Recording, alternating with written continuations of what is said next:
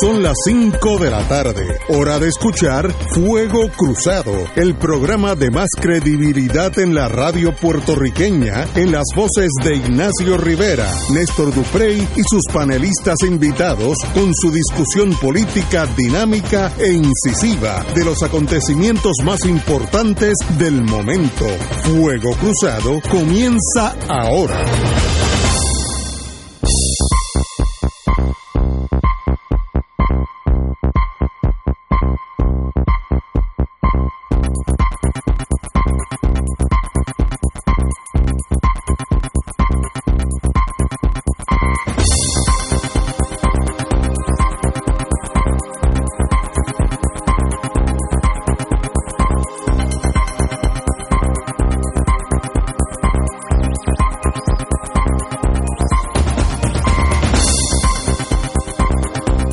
Buenas tardes amigos y amigas de Fuego Cruzado. Hoy es martes, hoy es 15 de octubre. Así que empezamos un martes 15 de octubre a las 17 horas. Que hoy el programa debe durar como hasta las 10 de la noche. Hoy es como ahí hay si temas. vamos a tener sin anuncios hasta las sin comercial hasta las once y media. En lo que discutimos la gran victoria del pueblo de Puerto Rico en el, en el Tribunal Supremo de Estados Unidos en la tarde de hoy. No seas cínico hoy, que la gente está... la Tal gente vez lo cogen en serio y piensan que es Sí, verdad. la gente está... Pero estamos aquí. Hipersensitiva. Pero vamos, antes que todo, amigos y amigas, las cosas importantes son primarias. Eh, Fernando Pérez González, amigo de este programa, cuando nosotros estuvimos en la CACU, que estuvimos unos años, Fernando siempre fue amigo de nosotros, una persona noble, muy, muy cristiano. Eh, en aquellos años yo era medio cerrero, él siempre con esa nota religiosa en su en su caminar por la vida, muy muy serio. Venía desde Fajardo hasta la Cacú todos los días, que eso es un acto heroico, siempre con buen humor, no importaba el, prole- el problema de los noticieros, siempre le daba ese toque de, de La noticia belleza. positiva. Sí, de belleza a la vida. Yo me acuerdo que antes que los teléfonos fueran tan informativos como hoy, que a veces estábamos en el programa, salía alguna noticia y él entraba a lo más calladito con un papelito para que nosotros supiéramos que había pasado algo. Una persona dedicada a la radio, buen ser humano, buen amigo, no sabía que había fallecido, pues cuando me enteré el lunes por la mañana, cuando leí la prensa, pues me, me dio mucha pena. No sabía que estaba viviendo ya en Texas con su hija. Así que a Fernando Pérez González, su voz se quedará en mi memoria para el resto de la vida y sobre todo su espíritu de buen ser humano que fue. Así que me despido por ahora. Ya mismo, cuando yo me una a usted, estoy seguro que tú vas a estar dando las noticias allá en otro lugar, le llaman El Cielo, que es otra estación, pero esa es bien grande. AM y FM a la vez. Así que Pérez, Fernando Pérez González, me despido de ti por lo buen ser humano que fuiste, con todos tus amigos, todos tus eh, caminar por la vida de ese, ese mundo de noticias que a veces es bien, bien complejo. Compañero. Siempre que iba a WKQ a alguna entrevista, yo pues no estaba en Fuego Cruzado cuando, cuando estaba en WKQ, pero siempre que iba a WKQ a alguna entrevista, eh, en las mañanas particularmente, eh, me encontraba con Fernando Pérez González, una persona muy afable, muy... siempre de buen humor. Siempre. Eh, una persona de profundo, eh, de profundas convicciones religiosas y creo que acompañaba todas las mañanas a los radioescuchas con la noticia positiva y con esa manera eh, menos estridente de dar la noticia eh, cuando uno está apenas comenzando comenzando el día. Vaya a su familia, a su esposa, a sus hijos, las más sentidas condolencias y a la familia de WKQ eh, 580 porque sé que lo han sentido mucho. Eh, yo me enteré precisamente por un mensaje del querido amigo Rubén Sánchez y sé que para pues para Luis y para Carlos Díaz. Olivo, para Luis Pavón y Carlos Díaz Olivo en la mañana, todo ese bloque mañanero de WKQ, pues que era el que más compartía con él, pues sé que es un golpe muy duro. Eh, pero WKQ fue buena con él. Eh, hace unas semanas lo habían traído eh, desde Texas eh, y estuvo compartiendo con, con el equipo noticioso de CACU y pues eh, una especie de despedida. Así que vaya a ellos también y a, toda la familia de Fernando Pérez González nuestras más sentidas condolencias. Eh, por mucho tiempo él estuvo haciendo un dúo con Nelly Rivera por las tardes, que era extraordinario. Así que a don Fernando. Nelly Fernando, exacto. Que era antes de Fuego Cruzado, antes de nosotros, antes de Ojeda y antes de ustedes. Excelentes profesionales. Fernando, de verdad que hace falta en Puerto Rico, Puerto Rico necesita mucha más gente como tú. Así que pronto me uniré contigo en la estación donde vas a estar a cargo de las noticias. Yo te conozco. Así que en la estación, la bien grande, yo voy a estar allí también. Eh, compañera, ¿lo pues Mira, yo, yo no conocía al señor, eh, yo conocí su voz, ¿verdad? Eh, que me parecía muy bonita. y sé que era un locutor muy destacado allí, que trabajó más de 40 años, entiendo, en esa estación. Y supe cuando se retiró que iba a dedicarse a, pues no solamente a descansar, sino a compartir con unas hijas que entiendo vivían en el estado de Texas. Y me entero, ¿verdad? Es una pena cuando uno se retira, que cuando va a disfrutar de la vida, del descanso, de la familia. Eh, pues el señor eh, fallece como unos cuatro meses más tarde, ¿verdad? Una cosa eh, muy triste y me imagino que sobre todo para su familia, cuando ya lo tenían establecido allí, eh, pues lo lamento mucho, ¿verdad? Y también me uno a las expresiones de solidaridad con su familia. Bueno, amigos y amigas, comenzamos, como nuevamente, echando para atrás un párrafo a Fernando Pérez González, de verdad un privilegio haber estado contigo tantos años. Fernando Pérez González, buen puertorriqueño y buen amigo. Bueno, empecemos. Eh, voy a hablar del vocero ahora. La Corte Suprema de los Estados Unidos, the big one, la que manda, parece inclinada a dejar tal cual la Junta Federal de Control Fiscal establecida por el Congreso en respuesta a la crisis financiera de Puerto Rico. Los jueces manifestaron hoy su escepticismo hacia la apelación constitucional a la composición a la composición de la Junta. Fondos especulativos que invirtieron en bonos puertorriqueños encabezan el caso contra la Junta. Ya había fallado el tribunal el tribunal de apelas, de apelaciones del primer circuito indicando que había una duda sobre si el, estos nombramientos que eran nombramientos federales por el presidente necesitaban el visto bueno eh, ser ratificado por el Senado eh, y ese era uno de los issues más importantes que había allí. Obviamente, pues parece por lo que pasó allí que el sistema va a continuar como está. Los, los jueces ponentes hicieron claro que esto no tiene que ver con los casos eh, territoriales. Eh, esto tiene que ver con el poder del Congreso de nombrar una entidad que regule las finanzas de Puerto Rico y no tiene que ver con los casos insulares que muchos de los abogados que están en ese mundo constitucionalista pues tenían esperanza que hoy era una especie de almagedón en torno a la cláusula territorial. Y mire el establishment continúa. Me da la impresión por lo que pasó en el Tribunal Supremo de que todo continuará igual, los nombramientos son válidos, la Junta será válida y sencillamente Puerto Rico continuará bajo el yugo del Congreso, bajo la cláusula territorial. Los que tenían grandes esperanzas que por un fiat judicial cambiara nuestro estatus, no va a ser así.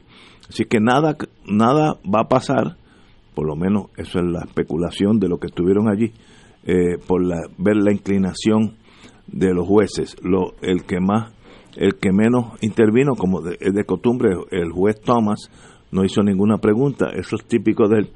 Pero hasta el juez presidente intervino en torno a la facultad del Congreso de regir sus territorios. Y yo creo que eso, si uno es americano, es tan lógico que sencillamente el único que se puede equivocar son los puertorriqueños porque tenemos emociones envueltas a favor y en contra. Así que este caso que era una especie de apocalipsis jurídica, resultó la gran nada. Eh, y ya en dos o tres semanas saldrá una decisión, básicamente eh, manteniendo el status quo para bien o para mal. No estoy diciendo si es bueno o malo, para bien o para mal se quedan las cosas como están.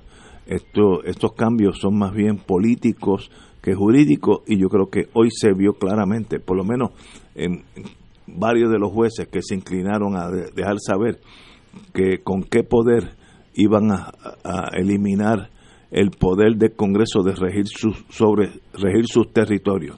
Así que mientras estemos en esa cláusula territorial, nosotros en realidad tenemos muchísimo menos poderes que los estados soberanos, que, que tienen soberanía que le legaron al gobierno federal. Así que así de fácil es la cosa y así de difícil para nosotros eh, aceptarla y, y, absorberla en nuestra psiquis. Son las cinco y cuarto, vamos a una pausa y regresamos con Fuego Cruzado. Fuego Cruzado está contigo en todo Puerto Rico.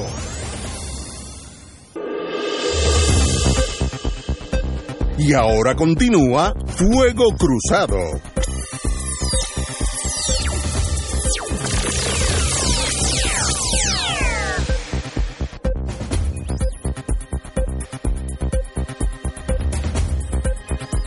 Regresamos, Boys and Girls de Fuego Cruzado. Estamos analizando la, la decisión, de, no la decisión, las vistas que tuvimos hoy en el Congreso de los Estados Unidos sobre la legalidad de los nombramientos de promesa de la Junta de Control Fiscal, en la cual pues había una, el circuito había indicado que como eran empleados federales nombrados por el presidente, tenían que pasar por el sedazo de, la aprobación del Senado.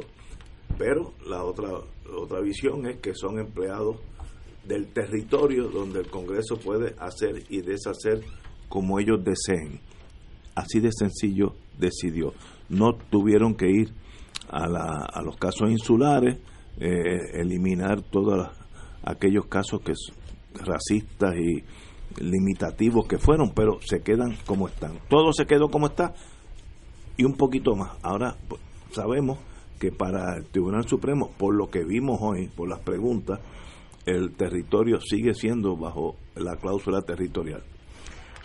Uno de los problemas que tenemos en la relación con los Estados Unidos desde el inicio, desde 1898 para acá, es que recurrentemente ha habido grupos en Puerto Rico que han pretendido que el Tribunal Supremo de los Estados Unidos resuelva el problema del estatus de Puerto Rico. Totalmente de acuerdo contigo. Eh, uno, lo trataron tratando de obtener la ciudadanía americana por una decisión del Tribunal Supremo. Eso fue a principios del siglo XX.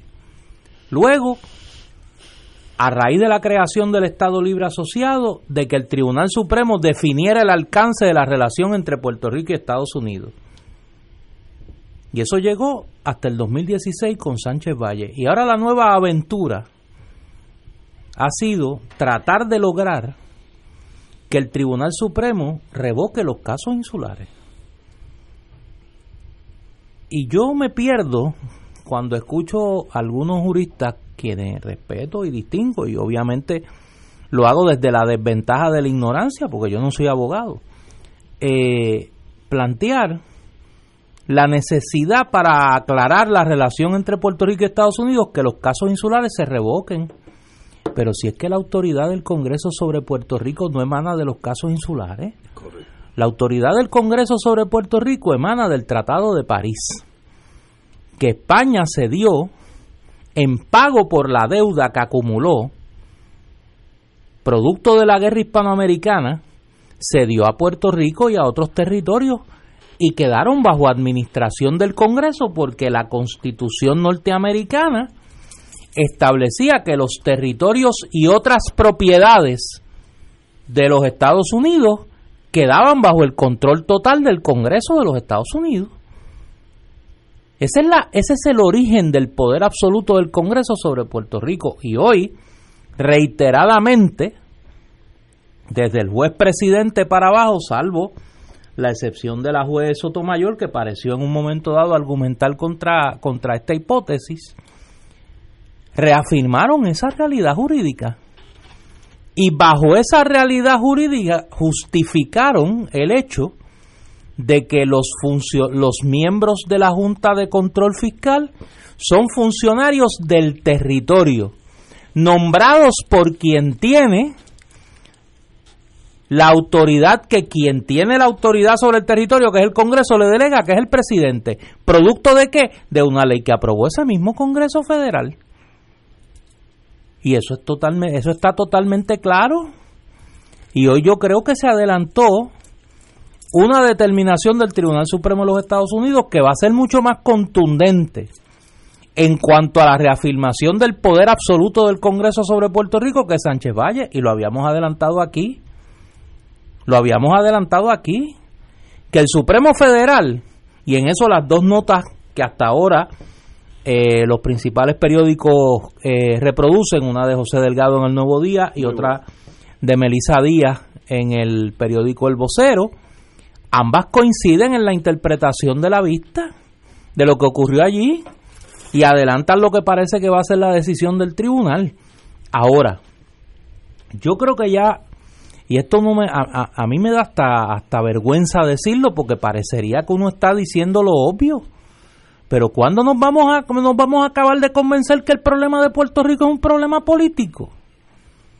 Que el problema de la relación con Estados Unidos es un problema político, no es un problema jurídico y que donde hay que ir a buscar el remedio político es quien es donde tienen el poder en el Congreso de los Estados Unidos, que es el que tiene la sartén por el mango y el mango también. Y yo creo que para desgracia de algunos que estaban buscando una nueva un nuevo entretenimiento para no enfrentar el problema político, y eso incluye al periódico El Nuevo Día, que le ha dedicado páginas y páginas y páginas a esto, como si esto fuera el Almagedón, el final de los tiempos, que el Tribunal Supremo iba, hoy decían, ineludible el debate colonial. Es el titular del periódico El Nuevo Día. Es ineludible no por ese caso, porque esa es la realidad. Esa es la realidad política y jurídica de Puerto Rico. Y yo creo que hoy lo que hizo el Tribunal Supremo de Estados Unidos fue discutir lo obvio, la realidad colonial territorial de Puerto Rico, reafirmada en un ejercicio de poder congresional cuando aprobaron la ley promesa el mismo día que ese mismo Tribunal Supremo de Estados Unidos, en la decisión de, de US versus Sánchez Valle, dejó meridianamente claro, en un lenguaje hasta poético, que detrás de la constitución de Puerto Rico estaba la sombra del poder congresional y que el acto de crear un gobierno interno de Puerto Rico era producto también del poder congresional sobre Puerto Rico. Yo creo que eso quedó claro hoy, vamos a ver qué pasa en los próximos días cuando venga la decisión, cuando escriban y emitan su decisión.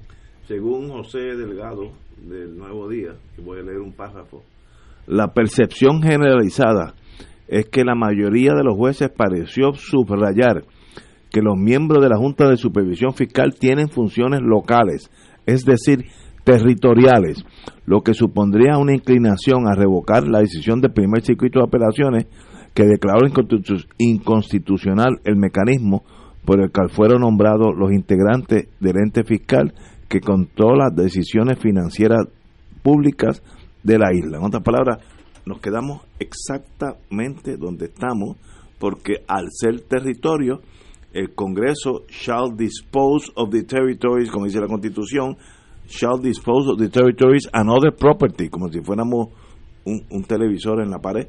eso es lo que dice la Constitución. Eso es lo que dice. Pues lo dice, pues lo dice.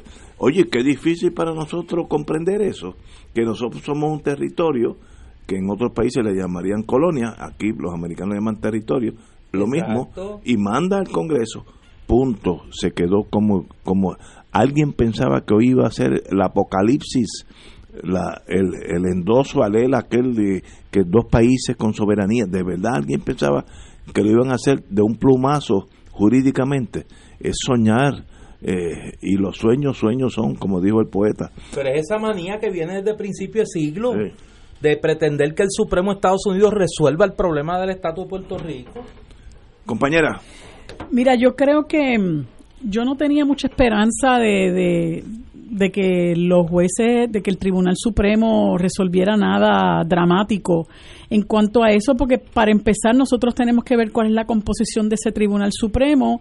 La mayoría está en manos de jueces conservadores nombrados por por eh, presidentes republicanos. Ahora tenemos ahí a la joyita de, de Brett Kavanaugh eh, y, y Gorsuch. y Gorsuch, que también es una persona súper conservadora, y ni hablar de Clarence Thomas y de John Roberts y Samuel Alito y por ahí para abajo. Este, de lo poco que pude leer de la transcripción, que gracias a Néstor pude recibir, eh, la impresión que yo tengo es que esta no va a ser una decisión unánime, que esto va a ser una decisión que va a tener disidentes, pero que los jueces eh, en su mayoría se van a alinear con la posición, la postura conservadora de que de afianzar eh, que el Congreso tiene los poderes plenarios sobre nuestro país para hacer lo que les plazca, que pueden nombrar a esta Junta eh, como funcionarios territoriales para hacer con el territorio lo que ellos quieran y que eso no implica y que por tanto eso no implica que tienen que eh, cumplir con la cláusula de nombramiento. Pero yo coincido con Néstor en el sentido de que nosotros no tenemos que ponerle tanta esperanza a las decisiones que pueda tomar el Tribunal Supremo porque el Congreso sigue estando ahí eh, y hay una constitución que tiene una cláusula territorial que nos aplica eh, y que es la que tristemente le ha permitido al Congreso de los Estados Unidos y al Ejecutivo hacer lo que le venga en gana con este país, ¿no? Eh, y de hecho, al amparo de la cláusula territorial es que se aprueba la ley promesa, ¿no? Para que aplique en todos los territorios eh, de manera uniforme, pero, pero aprovechando la situación terrible eh, fiscal por la que está, estaba y está atravesando nuestro país eh, luego de que la deuda se declarara impagable en el año 2015. la impresión que yo tengo es que posiblemente las tres mujeres eh, Ginsberg, Sotomayor. y Kagan, pues eh, a lo mejor emitan emitan opiniones disidentes, no sé si Breyer, ¿verdad? Eh, que, que, pudiera eh, también hacerlo, aunque la juez Kagan fue la que escribió la, la, la, opinión en contra de la aprobación de la, de la llamada ley de quiebra criolla de Puerto Rico. Eh, yo, yo pienso que nosotros tenemos que seguir eh, dando la batalla contra lo que es un sistema eh, intrínsecamente injusto, estructuralmente injusto, que permite, que permite tenemos que ir más allá de, la, de, esa, de esa remota esperanza de que el Tribunal Supremo hiciera algo. Lo que tenemos que denunciar y combatir es que tengamos que esperar que el Tribunal Supremo de un país extranjero decida el destino de este país. Eso es lo que tiene que estar en juego, ¿verdad? Y nos podemos sentir orgullosos de que hay eh, unas mujeres en ese tribunal que están a la vanguardia que deben ser eh, dignas de admiración porque son unas grandes juristas, pero nosotros no tenemos que esperar a que ningún tribunal de un país extranjero decida sobre nuestro futuro. He ahí el problema, ¿no? Y he, y he ahí el problema que muchos políticos tienen que, que abordar, particularmente los del Partido Popular que estaban allí, eh, pues esperando la, la, decisión de si van a hacer, eh, si se va a revocar o no se va a revocar, más allá de que se revoque o no se revoque, nosotros seguimos siendo un territorio, una colonia de los Estados Unidos, donde un Congreso controla la, la, todas las facetas de la vida de este país, donde un Tribunal Supremo, eso, las decisiones de un Tribunal Supremo son fuente primaria de derecho para nosotros, no, nos gusten o no nos gusten las decisiones de las que se traten, porque hay algunas que han sido favorables, hay otras que no, pero lo, lo triste eh, y lo injusto es que ese sea el orden de cosas en este país eh, y que nosotros hayamos tenido que tolerar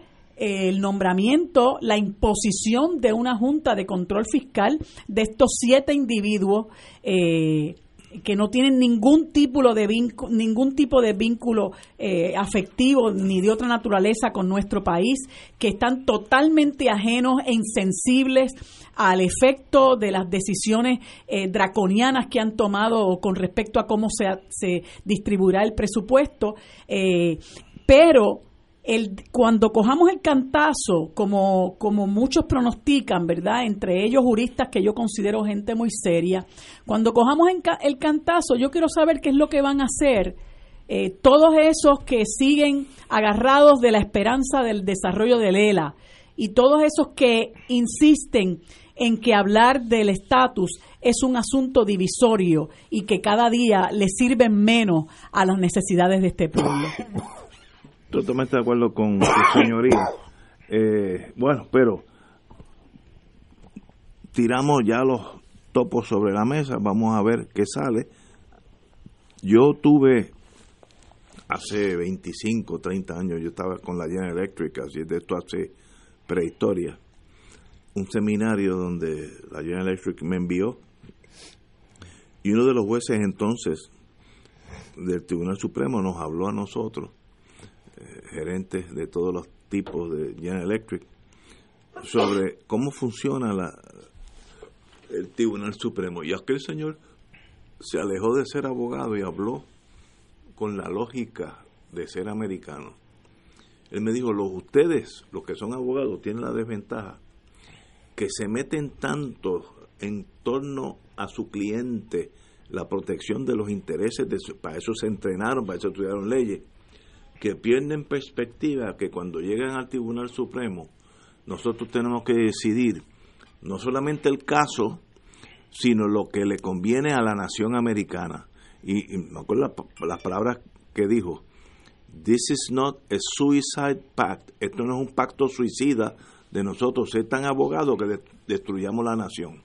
Entonces explicó de los problemas que ha habido cuando Roosevelt eh, cogió todos los japoneses y los metió presos allá en Nevada y Arizona, etcétera, etcétera. En, un momento dado, el Supremo mira más allá de las leyes y entonces decide lo que le conviene a la nación americana dentro de los parámetros de la razonabilidad. Dijo, vamos a hablar de un caso, Medicare, que en aquellos años empezaba a funcionar. Usted puede tener un caso donde usted, abogado de un estado, tenga el caso perfecto donde usted va a determinar que la, la legislación que tiene que ver con Medicare pues es inconstitucional por X cosa y, no se siguió el procedimiento legislativo exacto, el caso que usted quiera. Cuando ese caso llega ante nosotros, jueces del Supremo, nosotros, además de decidir el caso, tenemos que ver qué le conviene a los Estados Unidos. Que por un tecnicismo que el abogado gane o, pierda un caso, vamos a dejar desprovisto de servicios médicos a 40 millones de, habitantes, morirán uno que otro, pero el caso es perfecto. Dice, ustedes los abogados tienen que tener en cuenta que la nación es parte del Tribunal Supremo y, cuando usted lleva un caso allí, usted tiene que estar consciente cómo eso encaja con el continuar caminando por el sendero de la vida de la nación americana. Este es un caso mucho menos importante, eh, en el sentido que aquí no está la nación americana envuelta, sino está en un territorio. Pero es el mismo principio. Ellos van a ver qué le conviene a los Estados Unidos eh, echar para atrás todo lo que hizo el Congreso en torno a promesa o darle, o sencillamente decir, continuamos siendo territorio, por tanto, continúan ustedes en el Congreso eh, siendo los que mandan. Esa perspectiva global de lo que es Estados Unidos, hay que tenerla. Y nosotros como somos partidarios de tribus, tribus políticas, perdemos la perspectiva fácilmente a favor y en contra de la estadidad también, porque pensamos, pues, los estadistas han dicho por décadas que el Estado es un derecho. Miren, no, eso no es cierto. Estados Unidos hará Puerto Rico Estado si le conviene a Estados Unidos. Y si no le conviene, no lo va a hacer. Jurídicamente hablando, buscarán el entuerto jurídico específico. Por tanto, este caso es uno bonito que ver donde los intereses de los Estados Unidos chocan con lo que hasta ahora es el Commonwealth, Estado Libre Social de Puerto Rico, ¿quién gana? Pues ganó el territorio. Y el territorio, mientras sea territorio, Estados Unidos manda y nosotros obedecemos. Ah, que queremos cambiarlo, eso es bien fácil. Si eres república, tú puedes hacer lo que tú quieras. Y si eres Estado, por lo menos tienes dos senadores y cuatro o cinco representantes que puedan decir algo allá. En, en, en el interín, usted obedece al Congreso de Estados Unidos. Congress shall dispose of the territories and other property. El Congreso dispondrá de los territorios y otra propiedad. Mire, eso está en la Constitución, eso no es un, folletito que tiraron allá en, en Brownsville, Texas. Esa es la Constitución de Estados Unidos. Así que en ese sentido hay que aprender a vivir con esa realidad que a los, sobre todo los del Partido Central, se le hace difícil concebir que Puerto Rico es sencillamente... Partido de centro, tú quieres decir, Partido Popular. Partido Popular. Es un sector del Partido Popular. Sí, porque hay un montón de ellos que piensan que Puerto Rico es sencillamente algo diferente a una colonia. No, una colonia es una colonia, punto, como lo fue Angola de Portugal, Argelia de Francia, es lo mismo. Lo que pasa es que antes disimulaban más para decirlo, ahora lo dicen ahora lo más, dice point blank. más abiertamente. Vamos a pausa, amigos. Fuego Cruzado está contigo en todo Puerto Rico.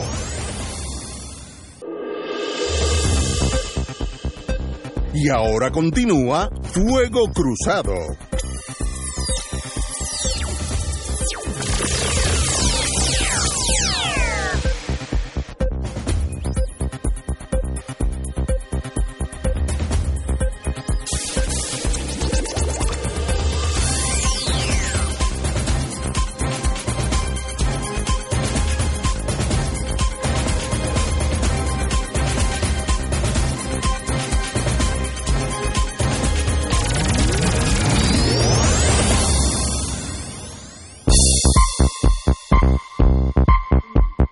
Regresamos, Boys and Girls de Fuego Cruzado. Tenemos que hablar de la. Oye, tú sabes que yo me acuerdo de eso del Tribunal Supremo y los políticos.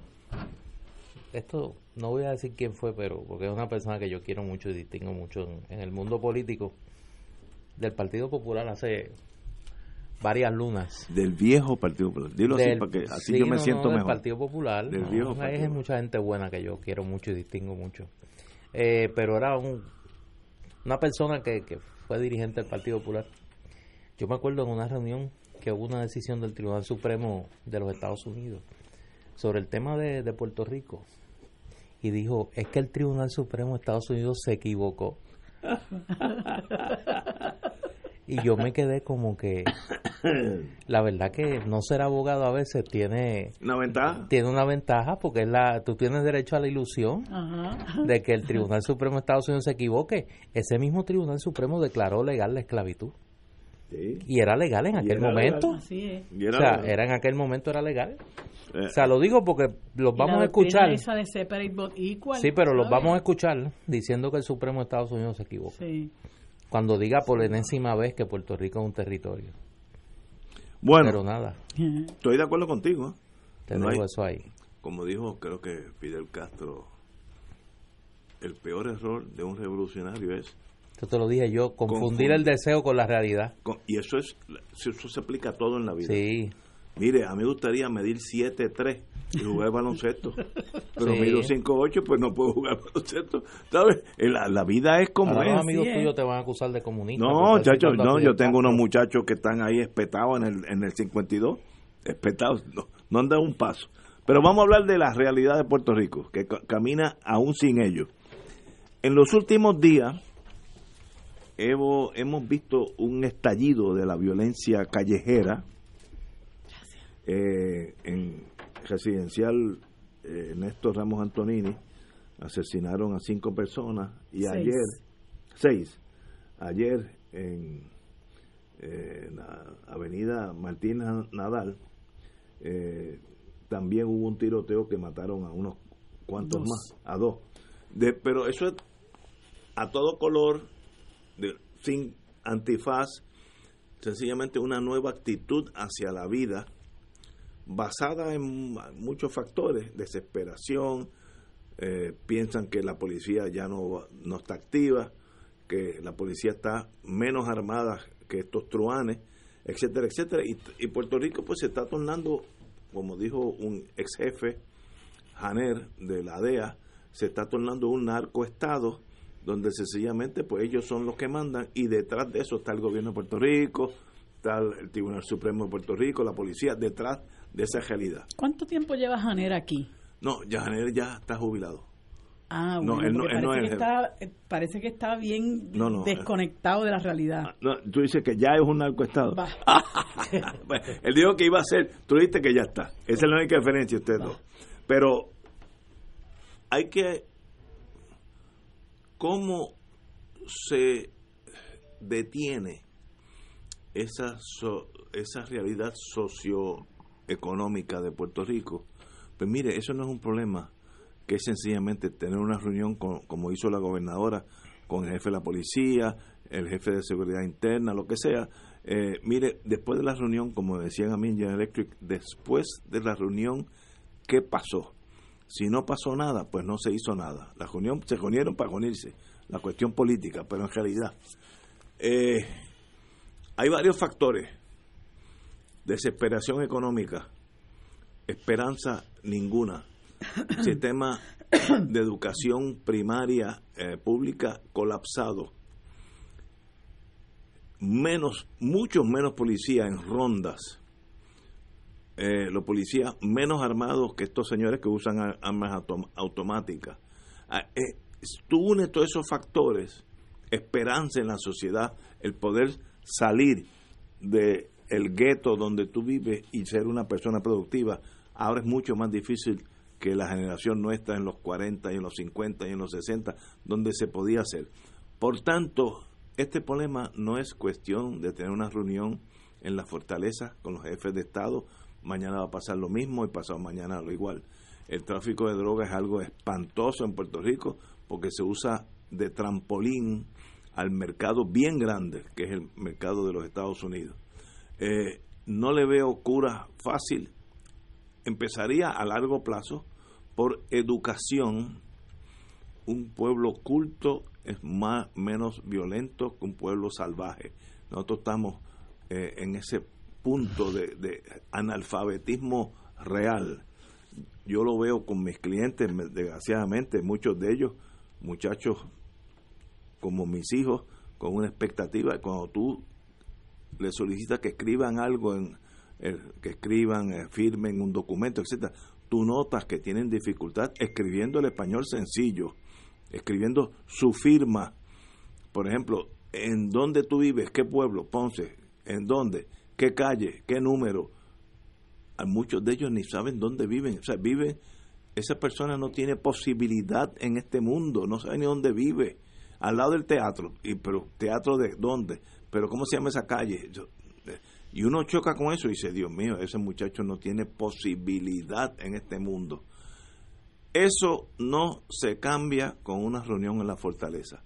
Eso es una sociedad que se dedique por una generación desde educar, retener los policías, más entrenamiento de los policías, más este weaponry, se dice en inglés, más armamento, armamento a los policías. Por ejemplo, en Washington DC, los carros de los policías tienen un, un M16 y un shotgun en el baúl, todos los carros. Y es un país civilizado, es la cultura de la capital de los Estados Unidos ¿Y por qué tiene un M16 y un shotgun? Por si acaso. Y eso aquí hay una cosa de que ah, la policía no puede estar con rifles, que vamos a pensar que esto es una dictadura. No, que armar los policías, porque esta gente que están dispuestos a el mismo domingo que yo puedo ir llevando mi nieta a la iglesia eh, y me tropiezo con dos tipos que ambos tienen ametralladoras, yo, yo no tengo posibilidad alguna de sobrevivir. La, la sociedad tiene el deber de protegerme y entre hoy otro, pagarle más a la policía, retener más policía, entrenar más policía y armar más la policía. Y sobre todo, educación al país. Sin eso no hay nada. No le veo solución, esto va a continuar por mucho, mucho tiempo. Compañero. Desde que yo tengo uso de razón, yo nací en 1968. Ay, María, ya yo estaba grande. Yo nací en el 1968. Wow.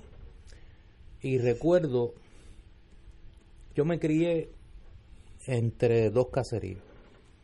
Yo vivía en una urbanización que le llamaban urbanización porque era una urbanización eh, pública, de las que se construyeron para la época del nuevo trato. La urbanización Fernando Pla en Caguas. Yo me crié en la calle Juan Jiménez García número 6. Al lado izquierdo de esa calle estaba el residencial, los residenciales eh, Juan Jiménez García, residencial Juan Jiménez García y la urbanización Delgado. A la derecha estaba el residencial Raúl Castellón. De, la, de los que jugaron béisbol conmigo cuando yo era pequeño, que jugábamos en, en el estacionamiento de la funeraria J. Pérez Rovira, llegamos a la universidad dos.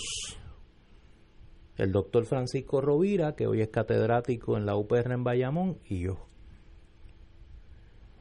Perdí la cuenta hace años cuántos murieron. Eh, ¿Y los demás? A muchos se los comió la droga. Eh, y otros pues vivieron condenados a la pobreza y a la marginación y a no salir de ese círculo de dependencia. A mí nadie me tiene que explicar de qué se trata el problema. Eh, y es fácil desde la comodidad de la riqueza, desde la comodidad del privilegio, desde los dos extremos de la cultura de, de mantengo que hay en este país, el mantengo corporativo y el mantengo que domestica, que adormece a sectores empobrecidos de la sociedad, pues tratar de diagnosticar que este es un problema de violencia. Mire, Aquí había un legislador, y por eso hago mención de cuando yo era pequeño. Una de las cosas que a mí más me impresionó cuando yo era chiquito era un titular del periódico El Nuevo Día que hablaba del organigrama del crimen. Yo me acuerdo de eso como ahora. Y, como, y, era por la palabra organigrama. para, mí, para mí eso era una palabra como que, wow, ¿y qué es un organigrama, mano? Y era un legislador, Fran Rodríguez, después averigué, senador de Ponce que decía que él tenía el organigrama del crimen. Y el organigrama del crimen nunca apareció.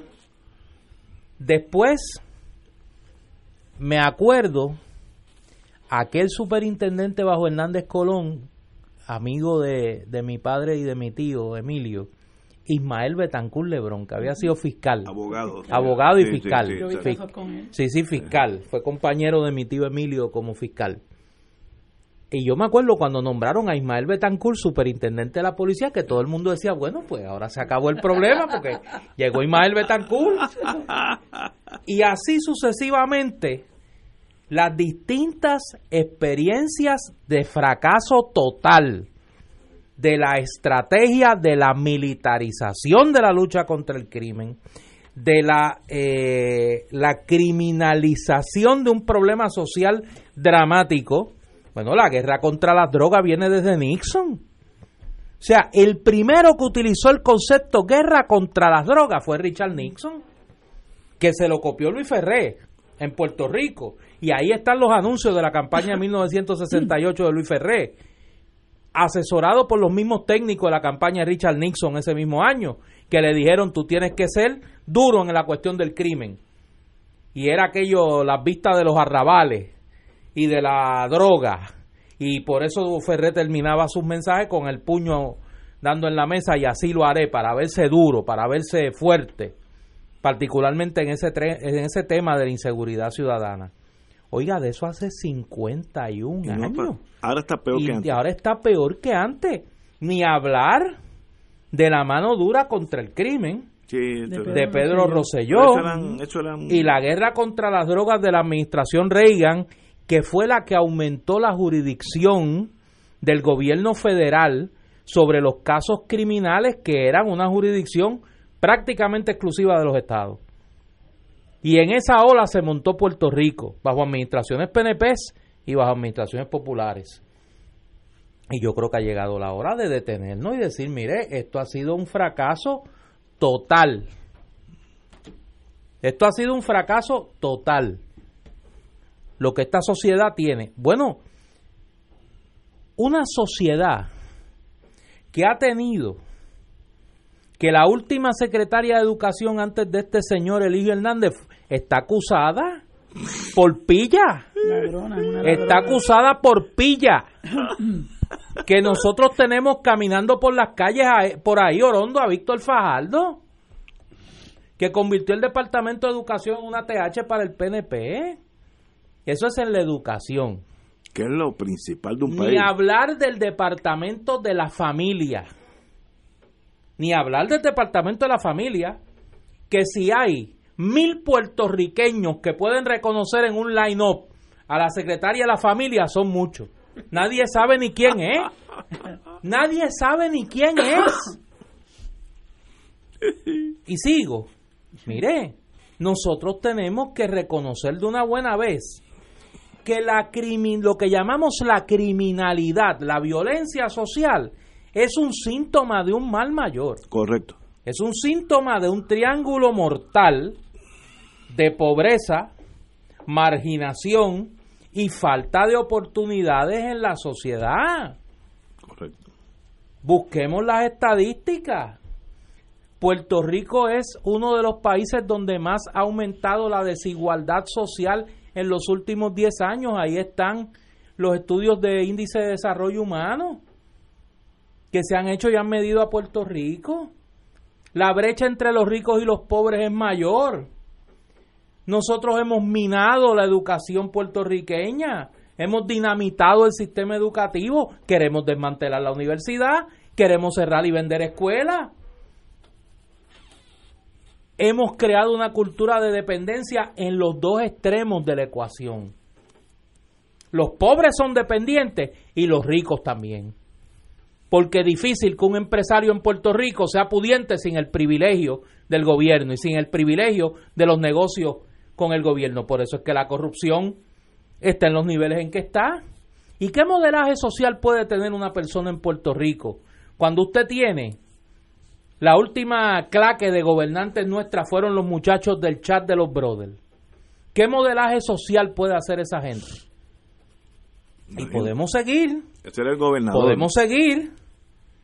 Podemos seguir con García Padilla y Anaudi. Podemos seguir con Fortuño y seguimos la lista. Y los del combo del gasoducto. Y los del combo del gasoducto. Es decir, no hay un modelaje social ético que el país pueda mirar y que pueda tener la autoridad moral de decirle a la gente que la ley hay que cumplirla. No. Aquí se ha entronizado una cultura de que el ganso es el que tiene éxito, del que el que le busca la vuelta a la ley es el que tiene éxito. Y si usted coge esos componentes, pues usted tiene la combinación perfecta para lo que está pasando. La atomización social, el culto al individualismo, la muerte del bien común, el total menosprecio a la dignidad de la persona, una sociedad que ha convertido al dinero en el medidor de la valía del ser humano, todo eso y eso no tiene que ver ni con la libre empresa ni con el socialismo, son valores universales. Pues nosotros, poco pasa, poco pasa en este país con lo que hemos hecho, con ese gran trabajo que hemos hecho de destruir la sociedad. Ese gran trabajo que hemos hecho de destruir la sociedad puertorriqueña, comenzando por la clase política, que hoy se rasga las vestiduras, que hoy se rasga las vestiduras, Mire, y nosotros hemos tenido la experiencia hace estos meses mientras hemos estado pidiendo los endosos para Victoria Ciudadana. ¿Qué es lo que te dice la gente? Yo no le voy a dar la firma a nadie. Todos son unos pillos. Todos roban. Y ustedes vienen a robar también. Porque se ha entronizado en la psique colectiva que ser político es ser ladrón, es ser mentiroso, es ser morón, es ser incompetente, esa caricatura de la clase política, que la clase política ha alimentado, se ha entronizado en la psique colectiva. Si el político roba, ¿por qué yo no puedo robar? Si el hijo del rico mata y no cumple un día de cárcel, ¿por qué yo no puedo matar? ¿Y es ese problema? Ese es el gran problema de nuestra sociedad. El derrumbe social alimentado por los sectores que tienen el poder que provoca un resentimiento y un desdén que se convierte en violencia, en un sistema económico que no le provee alternativas a la sociedad, que no le provee alternativas educativas, que no hay movilidad social posible, que los hijos de los pobres es mucho más probable que sigan siendo pobres y sus nietos sean pobres. Y ya vamos por la quinta, sexta generación de gente que nunca ha trabajado y que no consigue empleo y que viven condenadas a la pobreza, pues entonces no podemos pedir que las cosas cambien. Y si la estrategia desde el Estado es que las patrullas prendan los biombos hasta las 12 de la noche. Qué torpe. Y no hay la posibilidad de pensar fuera de la caja y de tomar medidas que debemos de tomar, de acabar con la industria del narcotráfico y quitarle el incentivo del lucro que tiene en este momento, legalizando la mayoría de las drogas que hoy son la fuente de una industria billonaria y del clima de competencia que se traduce en muerte en las calles, si comenzáramos a reconocer al adicto como un enfermo, si comenzáramos a crear un sistema económico que proveyera oportunidades, que la red social de apoyo a la ciudadanía no se destruya y se fortalezca, la educación, la salud, la posibilidad de comprar una vivienda, el entronizar una cultura de empresarismo, de éxito y no de dependencia. Pero no hemos hecho nada de eso. Entonces, si queremos, si hacemos lo mismo, no podemos pretender que el resultado sea diferente. Totalmente de acuerdo. Vamos a una pausa y continuamos con la compañera Guzmán. Fuego Cruzado está contigo en todo Puerto Rico.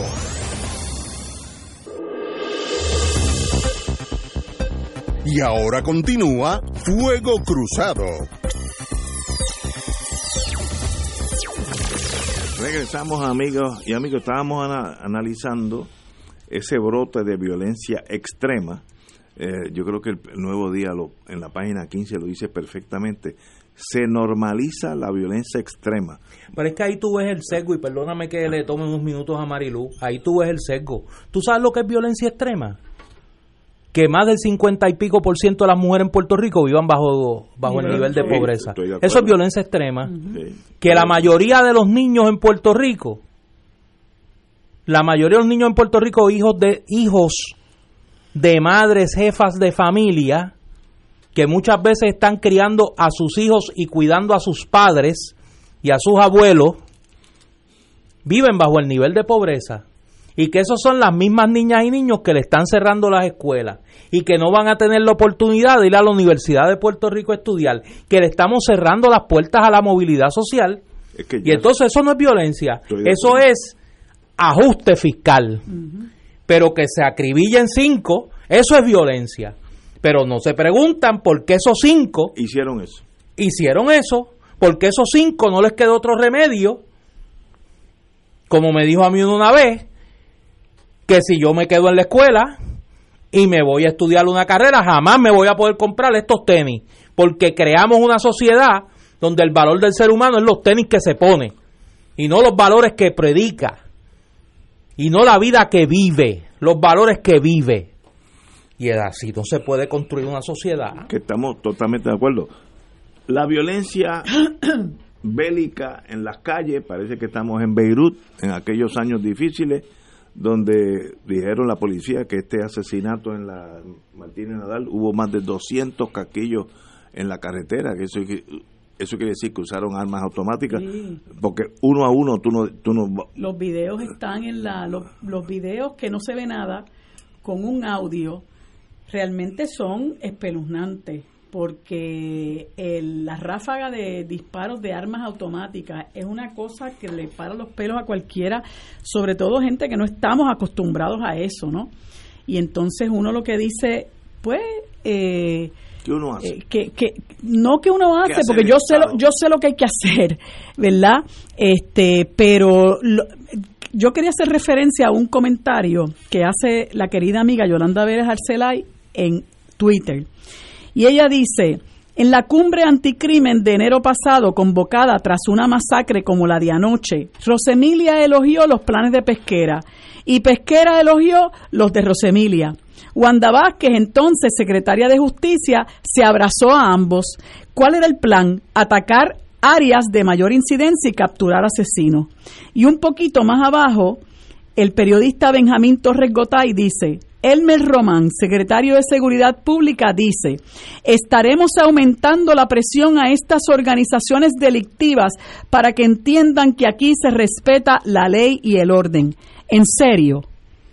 Yo lo que quiero preguntarle a la gente que nos escucha es cuánto tiempo nosotros vamos a seguir soportando en el poder a esta partida de incompetentes, porque son unos incompetentes ¿Cuándo van a dejar de ver las cosas desde la visión policíaca de la vida, que es un total fracaso?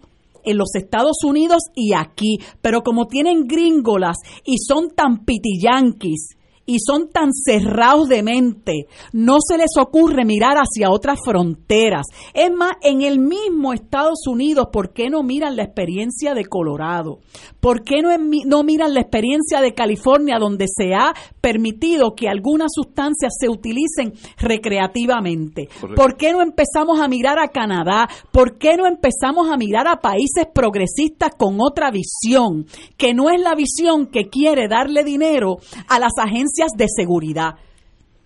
Aquí, como bien señalaba Néstor, eh, Pedro Rosselló institucionalizó eh, la mano dura contra el crimen y vino y trancó todos los residenciales públicos y les metió eh, vigilancia.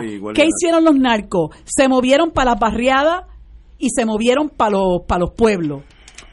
Y entonces la gente de las barriadas eh, que, que, no tenían ese problema empezaron a sufrir el problema de los puntos de droga en sus entornos particulares. Al sol de hoy, se acabó lo de mano dura contra el crimen, se acabó el cierre de los caseríos y ahora tenemos puntos de droga en los caseríos y en los barrios. Y hace unos años, César Rey, que es un sociólogo muy respetado y fue secretario de Educación, dijo, en este país hay más, puntos de drogas que iglesias.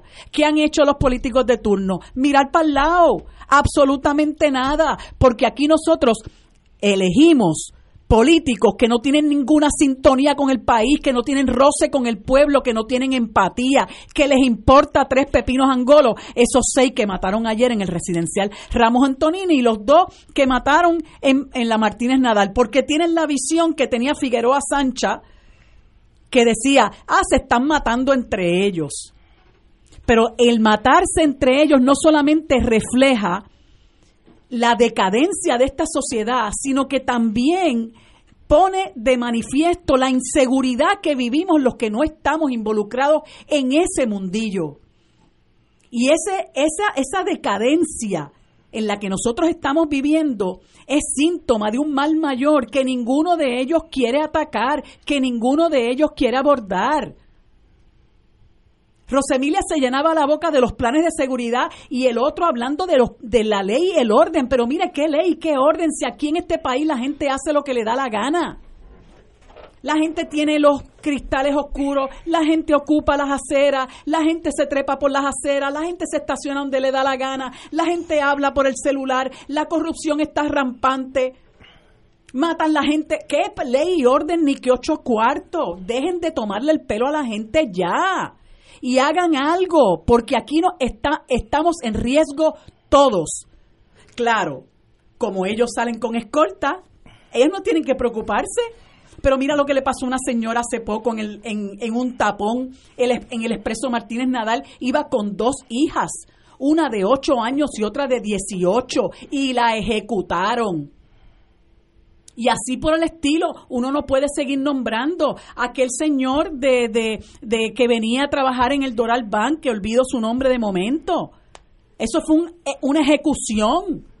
¿Y qué se sabe sobre eso? Y la, y la policía, bien gracias, y las agencias de seguridad, bien gracias. Y el Roban se atreve a decir que esto es un país de ley y orden. No es un país de ley y orden nada. Y ese de la DEA, que parece que vive en Plutón. Mire, señor, esto es un narcoestado hace tiempo. Nosotros estamos a merced de los sicarios.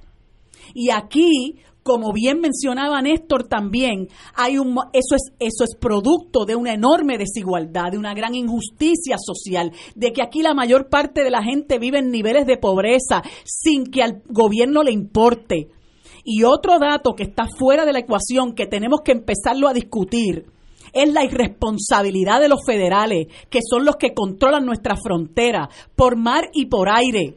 Y por ahí es que entra la droga, por ahí es que entran las armas.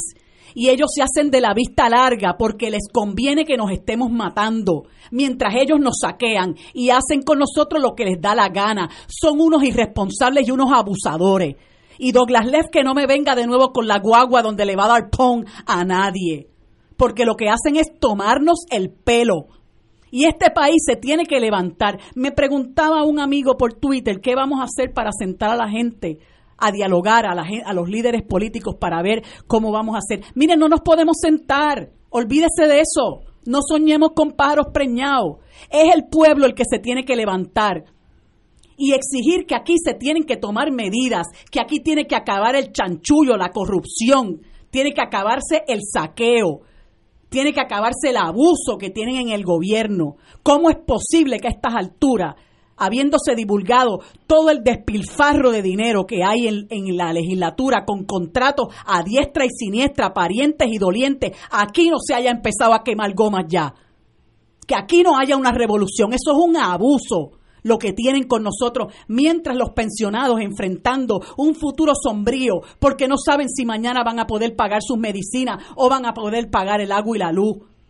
Muchos empleados públicos enfrentándose en este momento a un futuro desesperanzador porque no saben qué va a pasar con sus pensiones. Y ahí están los jueces, que yo los invito también a que se levanten los jueces están a punto de recibir 1.200 pesos de pensión. Los maestros, otro que, otro, que tal baila, como quien dice, y así por el estilo, sometidos a una junta de control fiscal de siete procónsules que les importa tres pepinos angolos nuestro destino y nuestro futuro, porque ellos terminan su función, agarran un avión y se van a vivir en, su, en sus vidas de, de privilegio. Y nosotros tenemos que que mordernos el hueso. Es momento de que nosotros nos levantemos y dejemos de votar por estos sinvergüenzas. Parece mentira que desde el 1967-68, cuando ganó Luis Ferré, estemos con estos embelecos a la altura del 2019. Aquí nosotros no podemos vivir en paz. Usted sale hoy y no sabe si va a llegar a su casa. Y nosotros no podemos permitir eso. Mientras tanto, reuniones de emergencia para qué? Para que Héctor, eh, para que Henry Escalera diga que los guardias tienen que prender los biombos. Para que eh, eh, Elmer Román diga que esto es un país de ley y orden y nosotros vamos a caerle encima a estos truanes. ¿Qué pasó con el show que hizo Ricky Rosselló hace seis, siete meses con Héctor Pesquera? En un residencial público donde también, también hubo una matanza. Allá fue y se presentó y hizo el show. Y la gente aquí no se puede seguir comiendo el cuento. Porque mientras ellos viven bien, mientras ellos abusan, saquean y viven del privilegio, nosotros los puertorriqueños estamos en riesgo todo el día, todos los días. Gente inocente, niños, mujeres. Mientras tanto, la gente no tiene aquí oportunidad de futuro porque los chavos que se deberían distribuir para que la gente tenga por lo menos derecho a una vida digna, ellos se los roban. ¿Hasta cuándo vamos a permitir eso? Y estas son las consecuencias que estamos viviendo. No hay, no hay futuro para mí, pues voy a vender droga. Y en, el, y en la venta de droga usted sabe que tiene dos salidas, la cárcel o la muerte. Y si yo tengo que limpiarte a ti, y me tengo que llevar aquel enredado, me lo llevo enredado también y enredado puedo que pueda quedar yo y puede quedar cualquiera de nosotros. Así que basta ya, que no nos sigan tomando el pelo, porque para eso están en el gobierno, para hacer verdadera justicia al pueblo que la necesita. Vamos a una pausa y continuamos con Fuego Cruzado. Esto es Fuego Cruzado por Radio Paz 810 AM. Y ahora continúa Fuego Cruzado.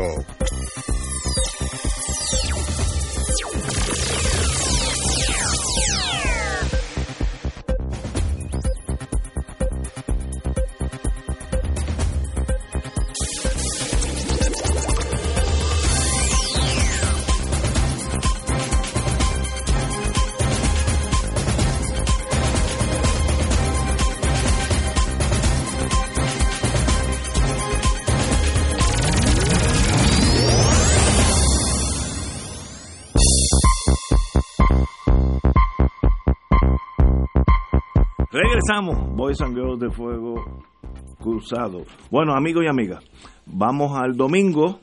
domingo pasaron dos cosas en el mundo político de cierta importancia. El Partido Popular se reunió en su asamblea allá en Fajardo. Digo, y estamos hablando de esto hoy porque no tuvimos programa en vivo ayer. Ayer. Eh, y sencillamente, pues, decidí, salieron a la luz pública todos aquellos que nosotros sabíamos que iban a salir, los candidatos a la gobernación, hubo varias personalidades que hablaron, por ejemplo, eh, Batia, como de costumbre, pues el más dado a la palabra, tiene un control, un dominio del lenguaje español muy, muy certero. Yo creo que en ese sentido fue el que más profundo penetró en torno a sus ideales populares.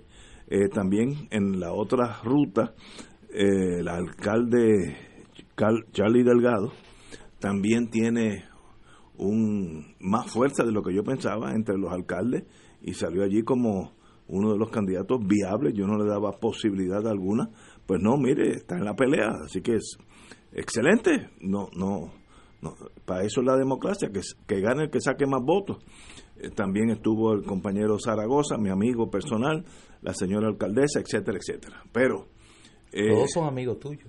Todos son amigos míos. El, que yo menos conozco, porque he tenido muy poco que ver con él, es Charlie Altieri. Charlie Delgado. Delgado Altieri. Y lo vi una vez.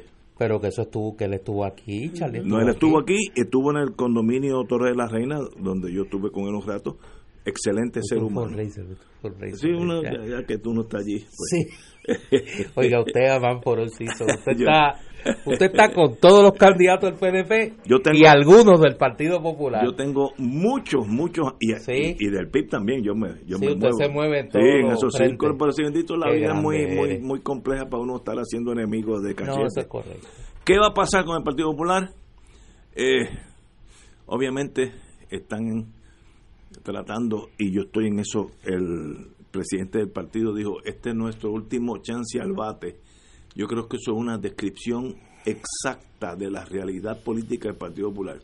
Si ese Partido Popular vuelve y es derrotado, desaparece en el 2020. Eso lo veo venir como algo inevitable. Eh, y lo dijo.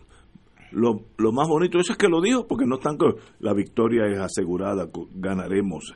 No, esto es nuestro último chance al bate. Palabra del presidente del Partido Popular y dijo, o ganamos ahora o nunca. Pues mire, eso está supuesto a movilizar a los populares, que son minoría en el país, pero si el PNP se divide por sandeces, etcétera, etcétera, o si el Partido Popular hace una coalición con otros sectores, independentistas, librepensadores, los no inscritos, pues no me sorprendería que el Partido Popular tenga una posibilidad real a ganar las elecciones. No hay enemigo pequeño, y estoy mirando desde el punto de vista del PNP, el Partido Popular sigue siendo un, partido que puede ganar las elecciones.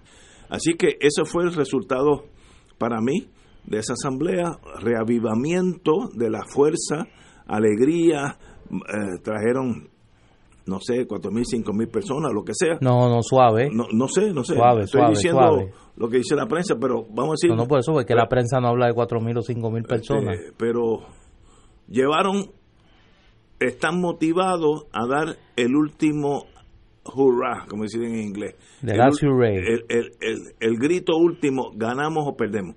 Para eso son los partidos, que mueran de pie y no mueran escondidos etcétera, etcétera. En el otro sentido, ese mismo domingo, Victoria Ciudadana se reunió y determinó la, los puestos políticos donde van a tener candidatos, creo que para el gobernador, comisionado residente, alcaldía de San Juan eh, y otros más que no recuerdo ahora.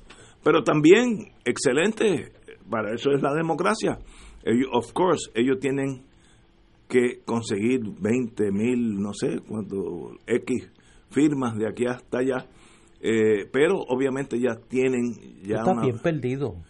Anunciamos el domingo que ya tenemos recogido 40 mil endosos validados 38 mil pues poco más.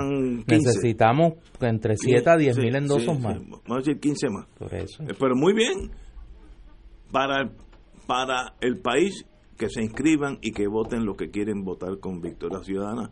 Es una, nueva vida, un nuevo amanecer. Así empezó el Partido Nuevo mira dónde está ahora. Así que eh, no fue un domingo lleno de esperanzas políticas en dos vertientes, Partido Popular y Victoria Ciudadana. Compañero. Mira, eh, vamos a analizar en, en frío lo que pasó el, el domingo. Yo voy a comenzar obviamente por el Partido Popular, lo que, lo que se, lo que se trasluce de lo que ocurrió allí en el fin de semana. Eh, se certificó por eh, el secretario general del Partido Popular, querido amigo Ariel Nazario, eh, una asistencia de alrededor de 1.700 delegados y algo más. En la actividad que realizaron el, el día anterior, el sábado, que era el foro, el debate realmente de los precandidatos a la gobernación, había una asistencia de alrededor de, de 300 y pico de personas, un poco más. Yo quiero que tengamos una idea sobre esto porque me parece que y, voy al mensaje del presidente del Partido Popular, que me parece que es un mensaje muy realista. Yo, yo creo que después del entusiasmo y después del chichichá, uno puede hacer unos análisis en frío sobre cuál es el estado de situación del Partido Popular y me parece que Aníbal José Torres lo hizo muy bien en su mensaje. El Partido Popular tiene 45 alcaldías. Eh, montón. Si yo divido 1800 entre 45 salen a casi 40 por alcalde.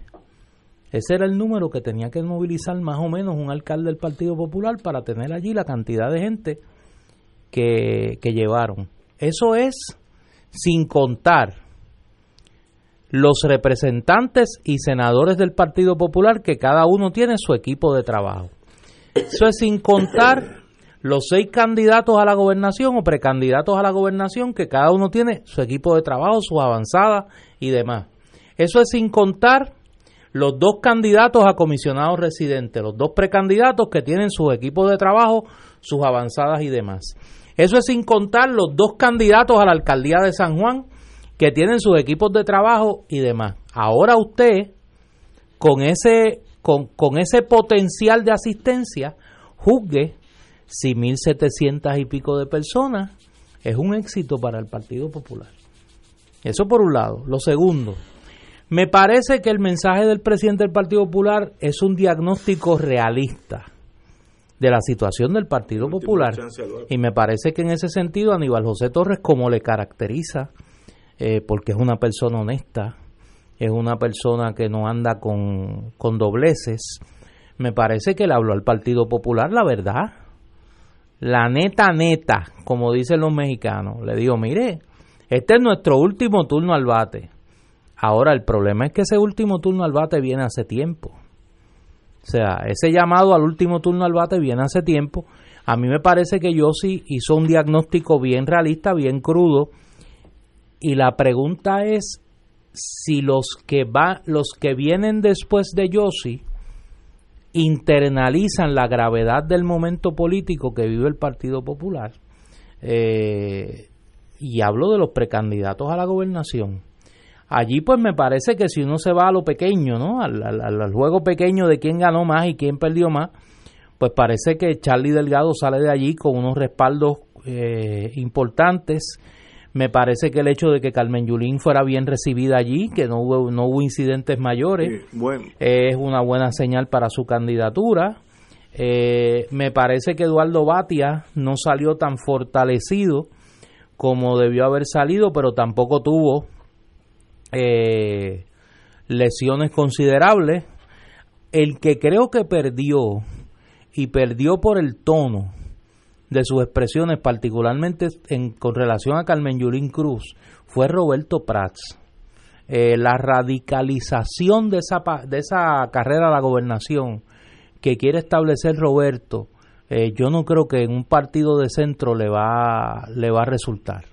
yo creo que ese discurso estridente de ataque a Carmen Yulín, que si eh, Maduro, que si Chávez, que si el comunismo, que si no quiere la pava y todas esas cosas, pues repito, en un partido de centro que, que tiene todavía el trauma de 1968 y la división del Partido Popular en ese momento lo tiene ahí fresco en la memoria y que un poco va a la primaria con la esperanza de que hubiese un acuerdo y no hubiese primaria, porque en el Partido Popular el trauma de lo que ocurrió en el 68 es tal que le tienen pavor a la idea de una primaria.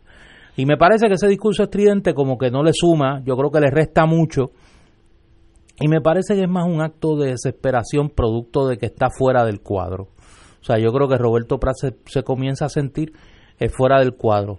Me parece que, como he dicho en otras ocasiones, en la medida que Juan Zaragoza tiene cancha, pues su discurso pragmático, su, su, su proyección de administrador, pues en esa base popular tiene un tiene alguna pegada, pero me parece que un poco queda la cosa en una carrera de tres, Carmen Yulín Batia y Charlie Delgado, no precisamente en ese orden, y Eduardo Batia, eh, pues ahí eh, en ese grupo, pero tiene que, tiene que, como diría mi mamá, doña Evelyn, espabilarse, tiene que espabilarse. Y, y me parece que Juan, pues obviamente corre, corre a la saga, ¿no? Eh, eso me parece que es el saldo del Partido Popular. En el caso de Victoria Ciudadana, pues eh, ya tomamos la decisión de a dónde vamos a nominar candidatos. Vamos a nominar candidatos a la gobernación, a la comisaría residente, dos candidatos a Senado por acumulación, dos candidatos o candidatas a la Cámara por acumulación, eh, dos candidatos a senador por distrito, eh, y eh, cuando digo candidato hablo candidatos y candidatas obviamente, y la decisión de si se van a postular candidaturas a representantes por distrito y alcaldía, salvo el caso de San Juan, se delegó en los organismos regionales de Victoria Ciudadana y sí vamos a nominar candidatos a legislador municipal en todos los municipios. Obviamente ahora comienza la recta final del periodo de los endosos. Eh, ah, eso es hasta diciembre, ¿no? Eso hasta diciembre, pero nosotros esperamos culminar en las próximas dos, tres semanas. Nos restan apenas 10.000 endosos que recoger y, y, pues creemos que los podemos recoger con relativa facilidad, pero eh, hay que terminar eso y obviamente abrir el proceso para la, la radicación de candidaturas y nominación de candidaturas, que eso no puede ocurrir hasta que la Comisión Estatal de Elecciones no nos certifique como eh, que haber, habiendo cumplido todos los requisitos. Así que nosotros esperamos que para noviembre se esté abriendo el proceso de, de erradicación de candidaturas. Ahora pues a nivel municipal, a nivel distrital, a nivel nacional, pues cada uno tiene que hacer su composición de lugar, ¿no? De qué, de, de, de, qué vamos a hacer. Y se, se ratificó la estructura organizativa de red de redes que aprobamos en la asamblea anterior, pero que había que, ajustar unos detalles. Tuvimos una asistencia certificada de 365 personas, pero para un partido que no tiene una sola alcaldía, que no tiene empleos que ofrecer, que no tiene contratos que dar, que no tiene agencias de publicidad, que convocó esa asamblea prácticamente a través de las redes sociales y las pocas comparecencias gratuitas que tuvimos en los medios tradicionales, pues nos parece que fue un gran éxito. Yo estoy contigo, ahí podría haber cuatro partidos para las próximas elecciones y mientras más haya, mejor para el país. Que escojamos lo que ambos, lo que la mayoría de nosotros queramos. Vamos a una pausa, amigos, y regresamos con Fuego Cruzado. Fuego Cruzado está contigo en todo Puerto Rico.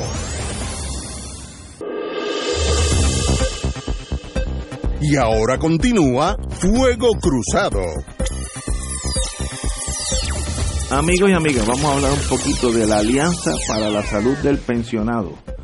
Si eres beneficiario de Medicare, estoy yo, y miembro de la Alianza por la Salud del Pensionado, quédate aquí porque vamos a discutir todo lo que tiene, todo lo nuevo que Triple S Advantage tiene para ti.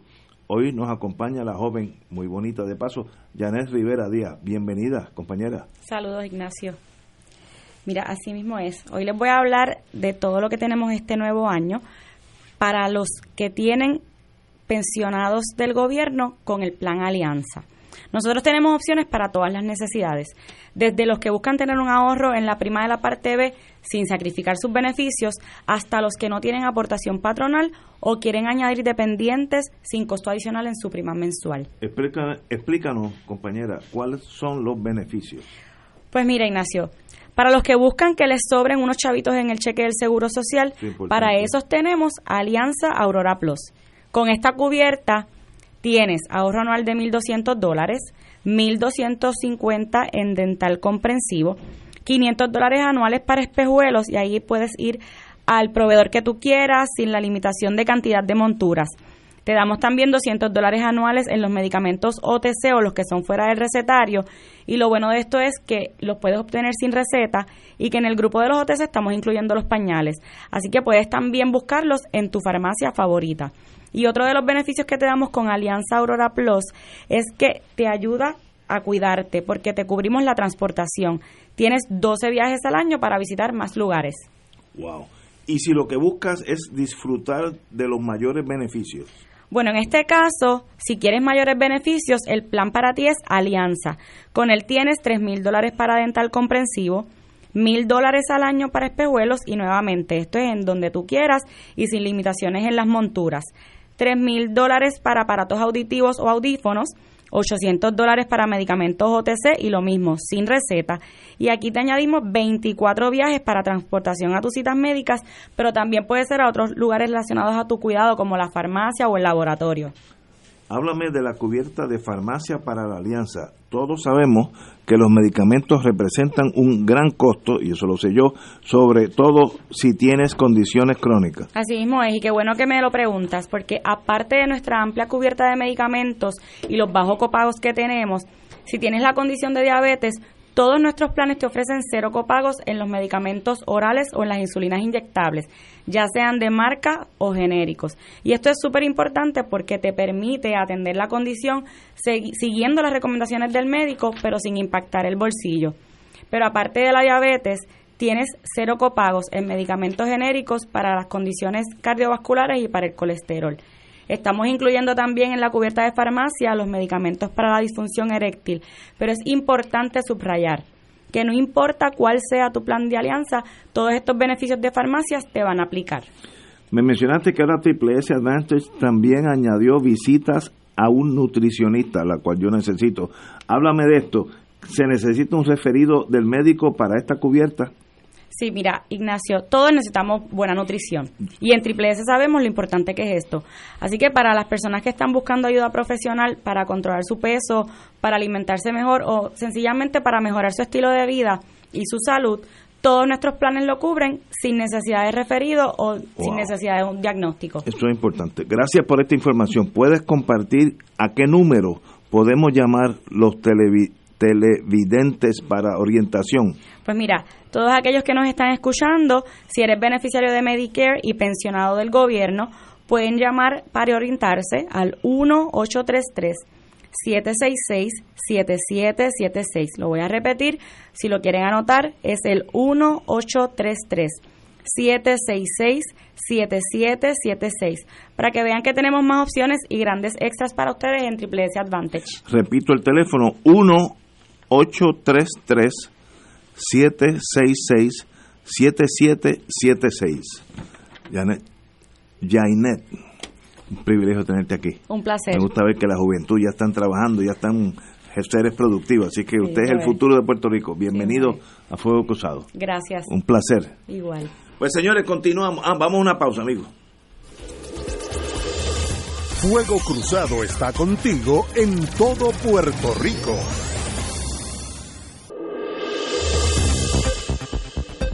Y ahora continúa Fuego Cruzado.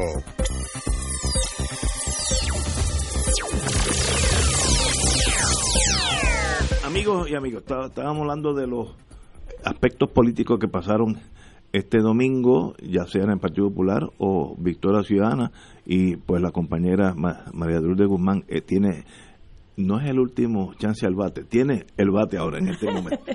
va a tener varios. Pues mira, yo, yo leí por encima eh, las, las, eh, los resúmenes de los mensajes de los candidatos. Obviamente yo eh, considero al Partido Popular un partido inmovilista, un partido inconsecuente, un, partido que a lo que aspira es unas reformas mínimas, eh, un partido que no, no se atreve a, abordar el verdadero problema que significa que el proyecto político que, que representa el ELA implosionó. Yo creo que un partido que no ha tenido la capacidad de aprovechar esa asamblea para hacer introspección, para reevaluar lo que ha sido su derrotero, lo que es su proceso político, que obviamente han sufrido en carne propia las consecuencias precisamente de ese de ese de ese proceder cuando ha llegado al punto en que no han tenido dinero ni para pagar el agua eh, etcétera. Que, que no que no creo que esa asamblea pueda llamarse exitosa verdad porque si si por ejemplo en un en una asamblea que celebra Victoria Ciudadana en Juanadía van 600 personas eh, que que a Fajardo en un partido que se pueda llamar mayoritario vayan 1.700, pues a mí, yo no veo que debe llamarse eso, cómo eso puede llamarse exitoso. Este, yo tengo que decir que viéndolo, ¿verdad? Ya eh, evaluando los, los mensajes, este, me, me gustó el hecho de que Carmen Yulín abordó una serie de problemas sociales, más allá que estar hablando sobre las ramas, ¿no? De que tenemos que bregar con el desarrollo económico eh, y que yo apoyo el libre mercado, este, y que hay que defender la pava y un montón de, ¿verdad? De retórica hueca ahí que dice mucho y no dice nada. Y soy de Trujillo Alto, no soy de San Juan. Este, yo creo que abordar los verdaderos problemas del país y plantear el, la situación de sumisión en la que se encuentra nuestro pueblo es un discurso que la gente necesita escuchar. Eh, claro, yo siempre he dicho que el instrumento eh, que, que la amiga Carmen Yulín ha escogido para, para encaminar esas, esos cambios, pues pues no no es el no es el, el, el, correcto pero esa es la decisión que ella tomó. Eh, y me parece que es la persona con verdad con que, que maneja estos asuntos desde la perspectiva de mayor eh, eh, realidad con mayor realismo. Me gusta tengo que decirlo verdad como, como porque porque simpatizo con él me gusta mucho la la narrativa de, Juan Zaragoza, me parece un hombre llano, honrado, eh, que pues que, que, tiene muy buena intención, eh, creo que, que, no va a lograr el, el, la aspiración que, que tiene y que le haría mucho bien a nuestro país si decidiera eh, correr para alguna posición en la legislatura. Pero como siempre, este, a pesar de que el presidente del Partido Popular eh, reconoce que este es su último turno al bate y la situación de precariedad política en la que se encuentran, eh, a pesar de que él aborde ese tipo de temas, cuando usted le habla del principal problema que tiene este país, que yo estoy segura de que si lo abordáramos con valentía y lo, lo abordáramos con honradez, eh, nosotros encaminaríamos realmente un cambio enorme eh, para nuestro pueblo, que es el asunto del estatus. Pues cuando él le hablan del asunto del estatus, él dice que eso divide.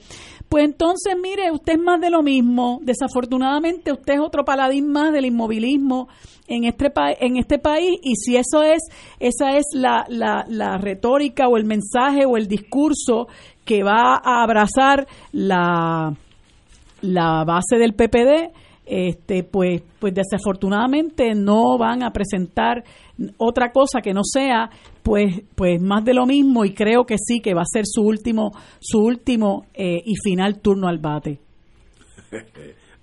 yo creo que yo creo que va a ser interesante eh, tratando de ver ahora las cosas un poco más eh, más en lo macro, ¿no? De, de qué va a pasar en los próximas las próximas semanas y meses eh, ¿cómo, ¿cómo tanto el Partido Popular como Victoria Ciudadana, como el Partido Independentista, que me imagino que en los próximos días va a anunciar sus candidatos. Sus candidatos, todo tiende a indicar de que Juan Dalmao va a aspirar a la gobernación por ese partido y que va a haber un reacomodo de los recursos electorales del PIB en cuanto a candidatura. Eh, y cómo, cómo todo ese arco de la oposición interactúa con la situación del PNP. En el PNP las cosas no están tan, tan sweet como alguna gente quisiera pintarla. La candidatura de Pedro Pierluisi, que, que eso es insólito, ¿no? Que un golpista después de fracasar en un golpe, pues diga, bueno, pues ahora yo voy a correr eh, por la vía legal. Eh, yo no creo que tenga la unanimidad que alguna gente ha planteado. No solo porque ya el doctor González Cancel, el, amigo Iván González Cancel, eh, ya ha anunciado su aspiración a la, a la, candidatura, sino porque yo creo que todavía eh, todavía ese cuadro no está definido y me parece que una de las grandes interrogantes que va a ser la comisionada residente Jennifer González. Eh, así que yo creo que va a haber que, que, observar cómo, cómo en el PNP interactúan con eso y el fenómeno de Wanda Vázquez. Que yo no soy de los que le creen que ella no es política y que ella no va ella no tiene las elecciones en la cabeza y toda esa retórica que lo que lleva detrás es un cálculo muy grande de si le conviene o no eh, proyectarse como la gran esperanza blanca, como, como en el boxeo, ¿no? De, del PNP, eh, ante, ante yo creo que una candidatura débil como la de Pedro Pierluisi. Así que va a haber que esperar, va a haber que esperar, pero eh, me parece que, que todavía en la oposición al PNP hay unas interrogantes que hay que, que, que hay que hay que aclarar. Lo que sí yo no veo y en eso pues yo, alguien me, me escribía, una querida amiga, y me decía un, análisis muy realista, que yo soy primero, yo soy primero científico político que cualquier otra cosa. Y yo pues voy a decir las cosas como creo que, son, ¿no? Eh, sin esconder lo que yo pienso. Pero a mí me parece que eh, el gran reto de todos eh, va a ser destruir la apatía la gran apatía que hay en el país. O sea, que, ese gran sector que me parece que es la gran mayoría del pueblo puertorriqueño en este momento, que mira no solo con indiferencia, sino con desesperanza el proceso político electoral. Y que no siente que del proceso político electoral surja un resultado que pueda hacer una diferencia en su cotidianidad y eso pues le produce apatía, le produce una gran molestia, le produce un gran sentido de indiferencia ante el proceso electoral. Y me parece que ese es el gran reto de todas las fuerzas políticas de cara de cara a las próximas semanas y meses. Y de eso va a depender mucho. Y eso va a depender mucho quiero decir de la oferta no solo programática sino la oferta de candidaturas que presenten todos los partidos y movimientos de cara de cara al 2020 ahí lo tenemos. Eso es fácil que gane el que saque más votos. Y, y eso pues, de eso se escribe el mundo donde vivimos y esperemos que el pueblo eh, se inscriba. Yo diría que, no quiero generalizar, pero yo diría que una gran porción de la juventud que puede votar no están ni inscritos. No es que no no es que no votaron, es que no están inscritos, punto. Inscríbanse y voten por el que usted decida, eso es eh, una vez que usted está inscrito, usted va allí, tiene el mismo derecho que yo de votar por lo que usted quiera. Bienvenido, pero si no está inscrito, no existe.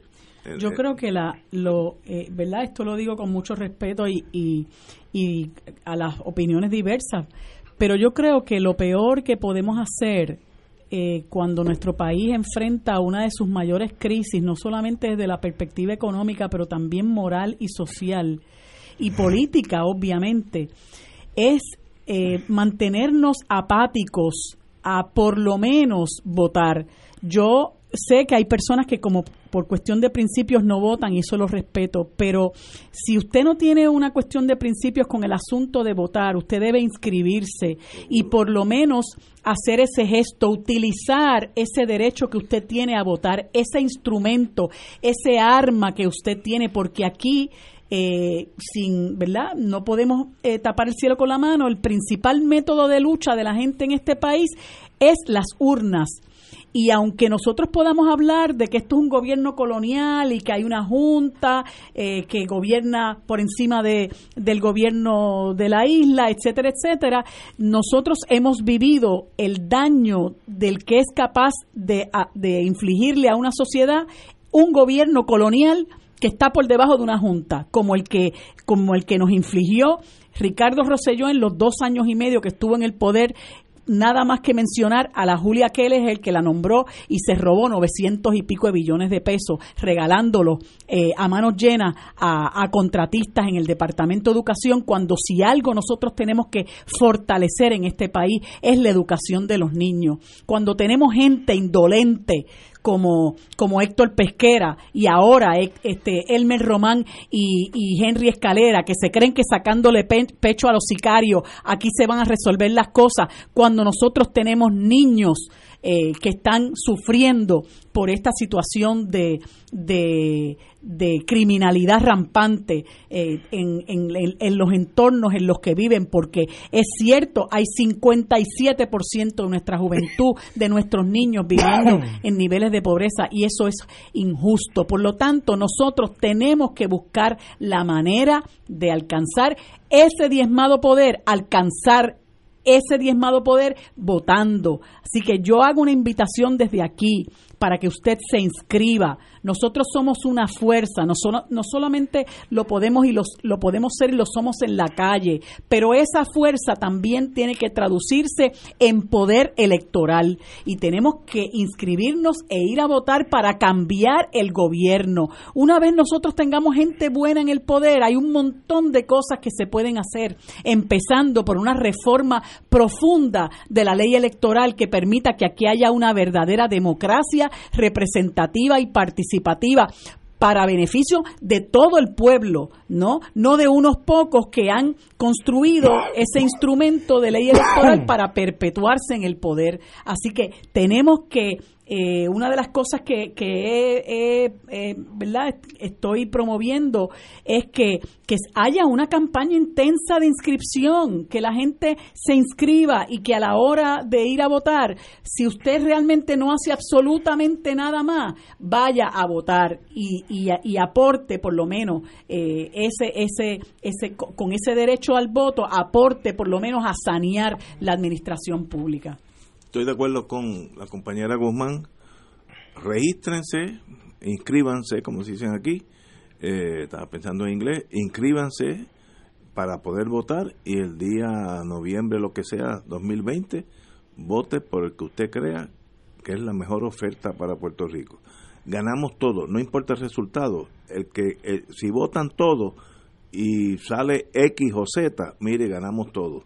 Eh, así es que me da mucha pena decir porque lo, lo, noté cuando fui por un año y pico presidente del, condominio donde vivo, que la juventud no están ni inscrita, ni le interesa la política.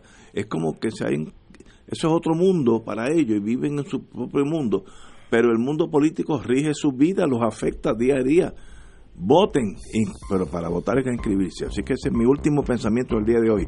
Al reverendo Estrada, mi querido amigo, nos está escuchando desde España, dice que ya es la una de la noche, yo estaría ya bajo la sombra de un pino, pero nos está escuchando desde Madrid, España, que debe ya ser un frito lo más interesante. Señores, mañana será miércoles, estaremos aquí con el secretario de Justicia, Héctor Rachel. Vamos a una pausa.